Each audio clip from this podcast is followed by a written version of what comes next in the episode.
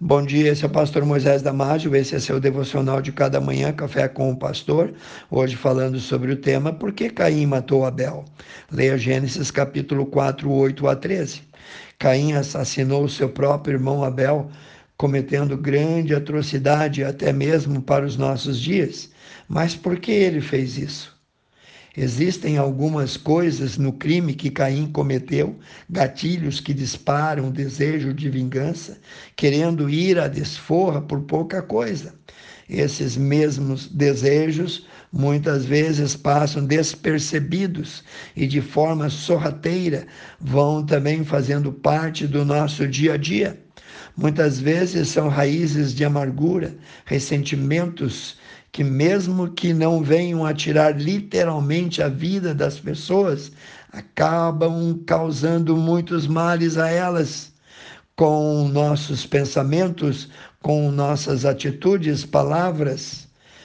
Em Gênesis capítulo 4, 8 a 13, vemos que Caim foi extremamente caborteiro e traiçoeiro, pois premeditou o crime. Olha lá no versículo 8.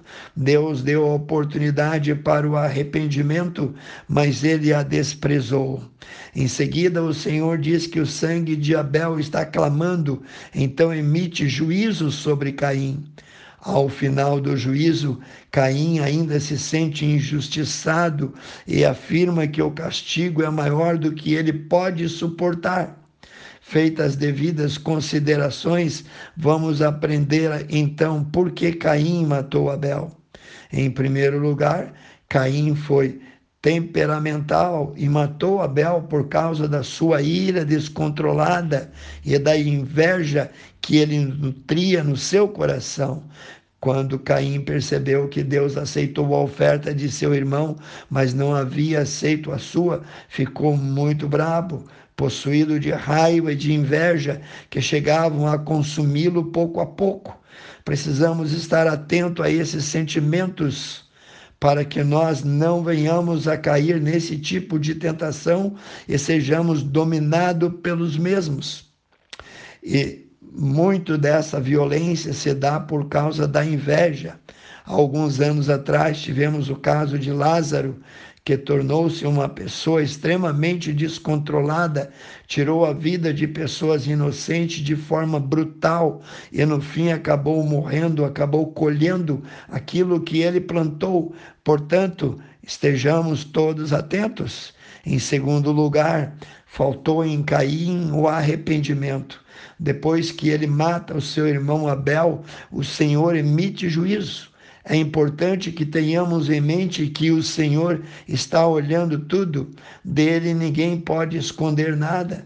Deus está atento às nossas atitudes, de forma que Deus deu a Caim a oportunidade de se arrepender e de confessar o seu crime, assim também como Deus deu a oportunidade aos seus pais, Adão e Eva. Mas ele, Caim, a rejeitou, fez pouco caso, não levou a sério, devido ao seu coração insensível, recebeu como juízo andar como errante, como um fugitivo, não teve mais a liberdade que ele tinha antes.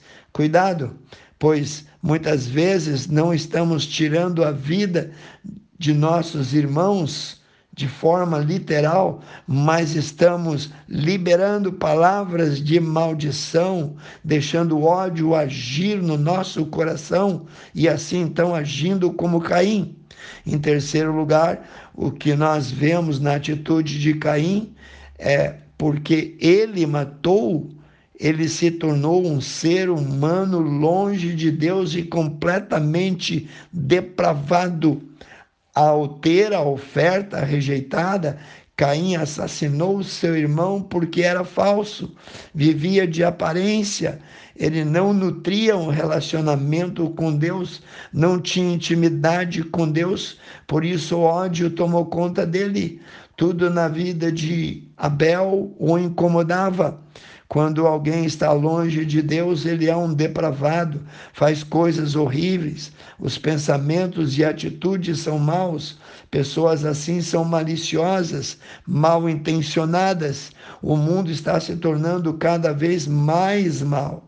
Nós estamos vendo uma multiplicação cada vez maior de pessoas como Caim, pessoas distantes de Deus, cheias de ira, de rancor, de estresse e descontrole, pessoas desgovernadas, tornam-se pessoas hostis, agressivas, raivosas, coléricas, irritadas, enfim, como Caim transformou o seu irmão em seu pior inimigo. Que o Senhor Deus tenha misericórdia de nós e que, pelo seu Santo Espírito, mude também o nosso coração, pois só há uma forma do nosso coração ser transformado, é mantê-lo aquecido espiritualmente e próximo da palavra de Deus Acima de tudo, é necessário desenvolver um relacionamento diário e profundo com Jesus e assim termos o nosso caráter transformado totalmente. Vamos vigiar, alimentar o nosso coração com a palavra de Deus e, sobretudo, orar ao Senhor que dê a cada um de nós um coração sensível à Sua voz, à Sua vontade, para que sejamos promotores de perdão, promotores de vida, de paz e não promotores de guerra, promotores de morte. Que Deus te abençoe. Quero orar contigo, amantíssimo Deus, eterno Pai, que essa palavra que foi dita a nós torne e mude o nosso coração num coração bondoso, num coração de perdão. Tira qualquer sentimento que destrói, qualquer sentimento que mata, como raiva e desejo de vingança. Pai, abençoe cada um que ouviu esse devocional. Eu peço e oro no nome de Jesus. Amém. Que Deus te abençoe. Se você gostou, passe adiante. E eu te vejo no próximo Café com o Pastor.